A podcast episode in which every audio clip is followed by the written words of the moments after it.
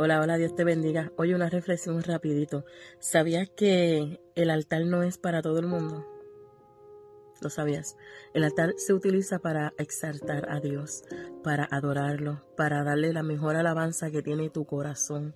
El altar no es para el hombre, el altar no es para que, que, el hombre se agrade de ti, el altar es para que el Señor se agrade, se agrade de ti, aleluya. Así que utilicemos el altar para bien y no para mal, utilicemos el altar para exaltar al Rey de Reyes, al Señor de Señores, al único que se merece toda gloria y honra. Así que aprendamos a utilizar el altar. Dios te bendiga. El altar se respeta, que el altar es para traer holocaustos y alabanzas al Señor, que no es para el hombre, ¿verdad?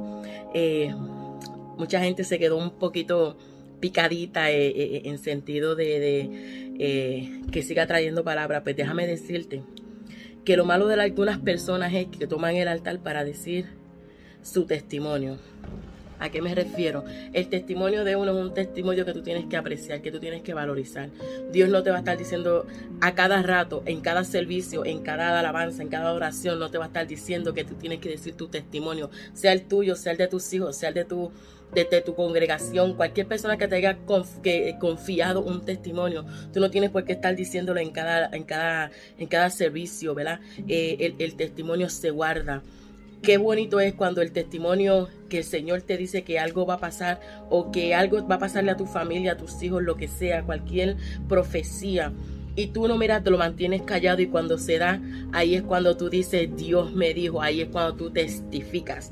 Pero el estar testificando a cada rato, el estar diciendo tu testimonio a cada rato, mi hermano, ese testimonio cuando tú vayas a decirlo a una persona no va a tener impacto, no va a tener el mismo impacto que tiene cuando tú lo conservas y vienes a donde una persona que es específica, Dios no te va a estar diciendo, di, mi di tu testimonio a cada rato, en cada sitio que tú te pares, no, no, no, no, no malinterpretes, no, no, no, no, no.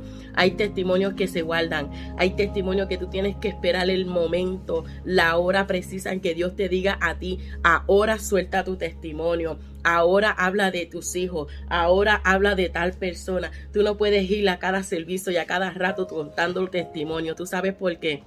Porque no va a tener impacto. Y si no tiene impacto, de nada sirve que te estés afanando de que te estés ajorando en tu decir tu testimonio o el testimonio de cualquier persona de tu familia, no tiene que ser exactamente el tuyo, pero permite, deja que Dios pregue en tu, en, en, en, tu proceso, deja que Dios pregue con tu vida, que Dios pregue con la vida de tu familia o con la familia de quien sea, antes de tú impactar con ese testimonio. Así que utilicemos el altar simplemente para llevar palabra. ¿Tú sabes por qué? Porque el pueblo carece de palabra. El pueblo carece de las enseñanzas del Señor. Y si nosotros nos paramos en el altar, Dios me dijo que iba a hacer esto, Dios me dijo que esto, que lo otro, que restauró, que no restauró, que para aquí, para allá no vas a tener impacto. El altar se utiliza para llevar palabra, para adorar al Señor, para exaltarlo, para recibir su enseñanza, para recibir su corrección, aleluya, y no para estar adorándote a ti con lo que Dios va a hacer o lo que Dios dijo que iba a hacer con tu familia. ¿Tú sabes por qué? Porque vas a detener tu proceso, vas a trazar tu proceso, aleluya.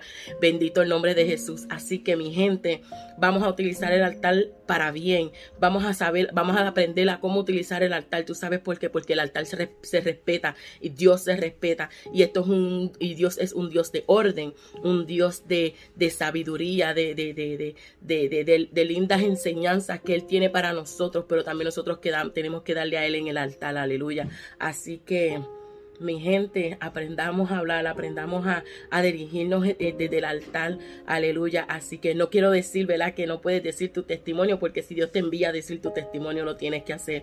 Pero mientras tanto, manténlo en secreto para que cuando el, testimonio, la profecía que sea que te hayan dado se cumpla, tenga un impacto de verdad.